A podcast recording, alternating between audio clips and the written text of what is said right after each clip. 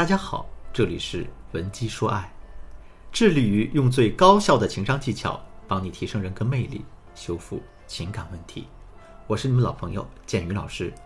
如果你有情感问题的话，可以添加我们情感分析师的微信文姬的全拼零零五，也就是 W E N J I 零零五。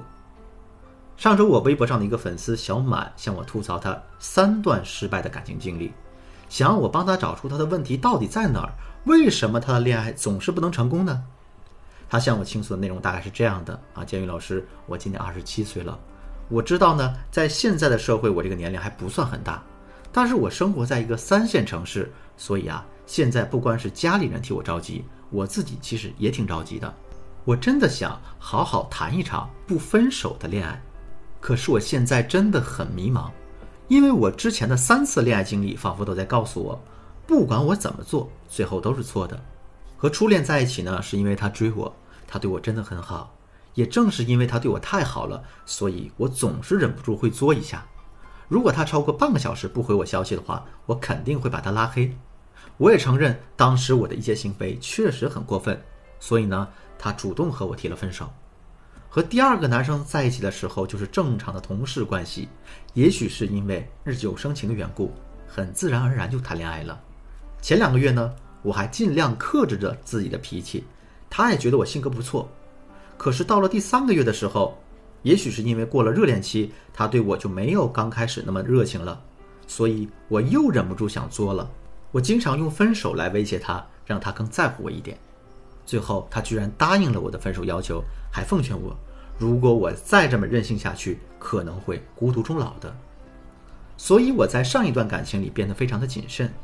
老师，我可以保证，我真的一点儿都没有作过。就算我觉得我受尽了委屈，我也只会自己躲在被窝里哭。我对我的前男友也非常的好，他要什么我都尽量去满足他。但是反而他对我却非常不上心。有一次我脚扭到了，想让他来接我下班，没想到他居然说他要和同事打游戏，让我自己叫个车回家。更狗血的是啊，我已经尽量做到当一个懂事的女孩了，可没想到他居然劈腿了。对方是一个特别爱撒娇又爱作的实习生，他和我分手的理由居然是因为我太懂事儿了，所以不需要他照顾，而那个女生更需要他。老师，你说我真的不知道我到底是该作一点呢，还是该懂事儿一点好了。我相信这个姑娘所经历的事情，很多女性朋友也同样经历过，因为有太多的姑娘问过我，老师，男人到底喜欢特别懂事儿的女孩子？还是很作的女孩子呢？其实啊，这两种性格特质都是比较极端的。相比之下，男人往往更中意那种人格丰满的女生。什么叫人格丰满的女生呢？单向型人格的女生，我们把它称为人格不丰满。就比如小孩子，他们在没有接受教育或是没有社会经验的时候，他们的性格就比较单一化。大部分的孩子都会以自我为中心，比较喜欢无理取闹。那如果一个成年人也具有这样的特质，那么往往他就会偏向某一个极端。你想一想，你身边有没有那种同事或者熟人，你和他相处的时候心情很难得到愉悦。不仅如此，和他在一起的时候啊，你可能还会觉得生活很无聊，天天愁眉苦脸的，一点都不开心。那我们再来说说女性的性格特质。如果你的性格特质表现的十分懂事儿，或者十分的作，那都是在偏向一个极端。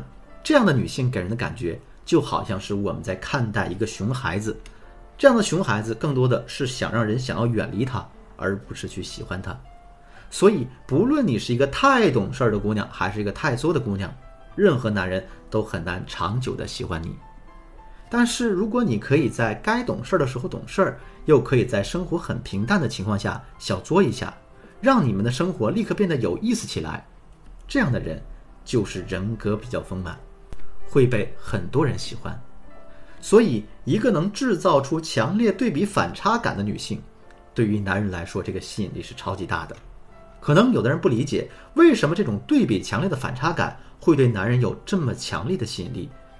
其实这种吸引力呢，是针对任何人的。就比如我们常看的电视剧、小说里面的那种人格塑造啊，经常就会用这样的技巧，比如他们会让一个平常很冷血的一个人拥有热血的一面。或者是让一个看起来非常善良的人，私下里却拥有非常邪恶的一面。我打个比方，假如说有一个人，他说话非常凶、非常粗暴，大家肯定对他是厌恶的。但是突然有一天，大家发现，虽然他操着一口很凶的腔调，骂骂咧咧的，但是他会去做一些好事儿，是不是你就会觉得这个看起来很凶的大叔，其实还挺可爱的？所以呢，之后你再看其他的剧情，你就会觉得这位大叔开始变得有魅力了。这里的原因啊，就是因为在这个作品中，大叔的性格不是单一的，他不再是一个单一的穷凶极恶的形象，他有他的善良的一面啊，所以，我们便开始对他有一种喜欢的感觉了。大家明白这个制造性格反差的原理后，是不是就该知道你如何把它运用到提升自己魅力的方面了呢？你不要过度的去纠结自己，你应该更懂事儿一点，还是更作一点儿？这个话题没有太大意义。我们不能因为一个人的喜欢就去改变自己本身的个性，而是要在保留自己个性的同时，添加一些新的元素，让我们的人格多元化起来。我给大家举个例子，比如你是一个话特别少的女孩子，如果你想做出魅力提升的蜕变，我们就要保有你话少的特质。一般话少的人呢，我们会把它往两个方向去联系起来。第一个方向是比较孤僻，第二个方向则是比较酷。